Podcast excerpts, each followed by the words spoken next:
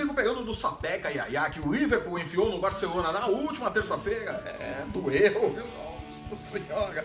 A quarta-feira chega para definir a situação dos brasileiros na Libertadores e, dependendo do placar, a vida de Abel Braga no Flamengo. Eu sou o Flávio Soares e estas são as minhas caneladas para o Ganhador.com.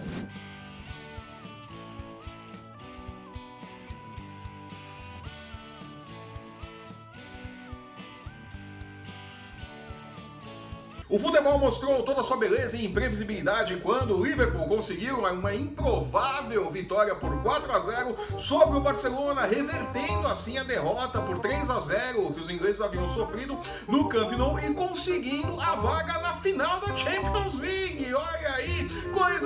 Ney não conseguiu desde que chegou a Paris e era o seu objetivo principal, né? É, que coisa, né?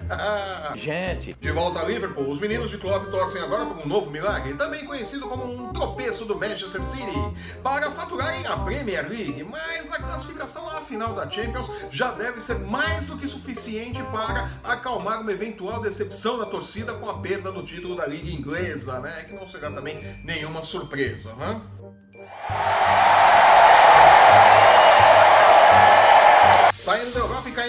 Do Sul, a terça-feira trouxe também jogos da Libertadores. Já classificado, o Internacional visitou o River Plate e estava vencendo de virada até os 47 minutos do segundo tempo. Foi quando o Marcelo Lomba largou um cruzamento nos pés de Lucas Prato, que não perdoou, mandou para o fundo do gol e garantiu o empate entre River Plate e Internacional. Sério? Ainda juntando os cacos após a desastrosa passagem de Leverkusen pelo comando da equipe, o Atlético Mineiro venceu o Zamora por 2 a 1 fora de casa e garantiu o terceiro lugar do grupo E e o prêmio de consolação, uma vaga na Sul-Americana. É, nada mal para um time que perdeu o rumo completamente e agora segue aí trocando o pneu com o carro em movimento, né? Vale lembrar que o Atlético segue procurando um técnico, né? A bola da vez é o professor Osório, né? Juan Carlos Osório tá ali na mira dos dirigentes do Galo, né? Vamos ver se pelo menos esse vai falar sim, né? É, todo mundo já disse não pro Galo. Segue rolando no torneio continental. Os jogos mais interessantes serão, sem dúvida, Penharol versus Flamengo e Grêmio contra a Universidade Católica. É, porque são os brasileiros que ainda não estão garantidos na próxima fase, né?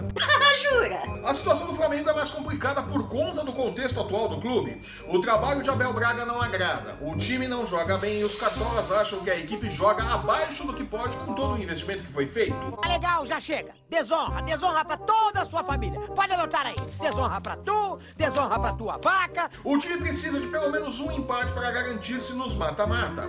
Não é impossível, mas mesmo a classificação não deverá garantir vida fácil a Abel Braga dentro da Gávea. Eu te disse. Eu sei. Mas eu te disse, eu te disse. Eu sei. Se não conseguir a vaga, é muito provável que o treinador desembarque no Brasil já demitido. Se conseguir a vaga, muito provavelmente seguirá no emprego até a pausa para a Copa do América. Mas seguem grandes as chances de demissão neste ponto da temporada. Ou seja, para para a Copa América, o pessoal do Flamengo chama o Abel e fala: Olha, muito obrigado, a porta de saída é ali, viu? So long, farewell, our readers saying goodnight. A menos, é claro, que o Rubro Negro passe a jogar como o Liverpool jogou ontem, né? É o que eu acho pouco provável. De todo modo, a diretoria tenta achar a melhor forma de sair do problema que eles mesmos criaram ao demitirem Dorival Júnior no final do ano passado. Porque o trabalho de Abel Braga não é surpresa nenhuma, né? O Abel Braga é isso. Ele é um bom treinador, mas não tem nenhuma ideia nova, nenhuma ideia arejada, né? E um time muito ofensivo não combina com o estilo de jogo dele, né? É, errou quem contratou. Parabéns, você é muito bom. De todo modo, o Bulldog acredita que Abelão seguirá empregado e coloca em 2,40 por 1 as chances de vitória do Flamengo contra 3,5 por 1 para o sucesso do Penharol. O empate, resultado que serve para os dois times, está em 3,10 por 1, mas eu particularmente arriscaria na hipótese dupla de uma vitória do Flamengo por um placar magrinho, magrinho, magrinho, ou um empate com odds na casa de 1,40 por 1 segundo o Bulldog. Sério? No confronto direto contra a Universidade Católica em Porto Alegre, o Grêmio 5 a 4 Ah, saúde. Que coisa, Tchê. precisa apenas de um empate para seguir adiante na competição. Apesar do tropeço violento do time na última rodada do Brasileirão, é, tomou 5 no Flusão, o Imortal empurrado pela torcida entra em campo com um favoritismo gigantesco. Um 476 por 1 para o caso de vitória do Tricolor contra 7 por 1 para a possibilidade de vitória da Universidade Católica. Tudo isso segundo o Bulldog. Glória a Deus. E na boa, não tem por que discutir com números tão distantes entre si, né? Até mesmo o empate é uma possibilidade menor, pagando 4,10 por 1. É um jogo que dá pra investir no Grêmio aí sem sustos, apesar dos 5 a 4 no final de semana. Ah, não vou deixar esquecerem tão cedo. É. Já classificado, o Cruzeiro joga para garantir o primeiro lugar na classificação geral da competição e assim poder decidir todos os jogos até uma eventual semifinal em casa, né? Vale lembrar que a final da Libertadores a partir desse ano será disputada em jogo único e a final será no Chile. Sério? Jogando em casa, o Cruzeiro tem a seu favor o aproveitamento de 100% na Libertadores e uma temporada até aqui invicta quando joga em Minas Gerais. Por isso, os odds desse jogo são todos pró-Raposa.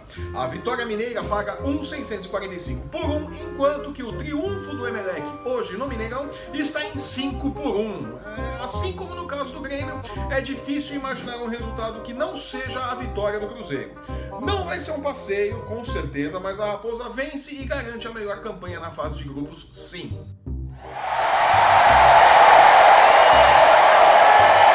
Também classificado, o Palmeiras, que adora dar susto na torcida e vacilar contra times mais fracos, é outro que deve confirmar os odds nesta quarta-feira e garantir o primeiro lugar no grupo F.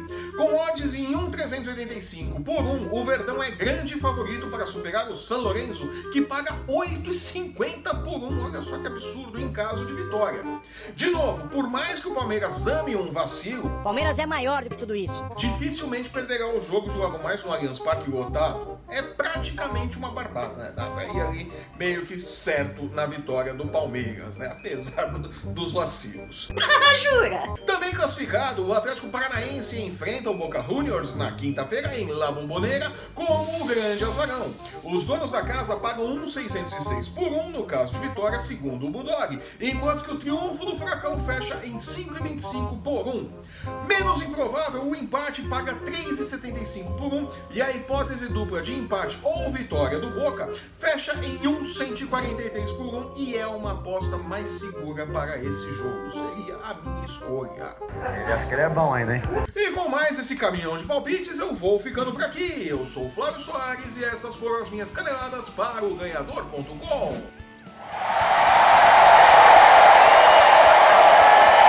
Se você está assistindo esse programa pelo YouTube, aproveite e assine nosso canal e não perca nossos programas sobre NFL, UFC, basquete e MMA. Acesse o ganhador.com e não perca um lance do seu esporte preferido e fique por dentro das nossas dicas de apostas para as principais competições esportivas do mundo. E para as chances de Abel Braga ser convidado pelo Atlético Mineiro para assumir o time antes que os corvos façam ninho definitivo na Gávea, né? Sabe que o Abel diria não para o Atlético a altura do campeonato? Vai saber, né? Assine nosso canal, deixe seu curtir, seu comentário e siga o ganhador no Facebook, no Instagram e no Twitter para não perder um lance do seu esporte favorito. Os links estão no post que acompanha este vídeo. Eu volto na próxima sexta-feira com dicas de apostas para a rodada do final de semana do Brasileirão. Até lá! Tchau.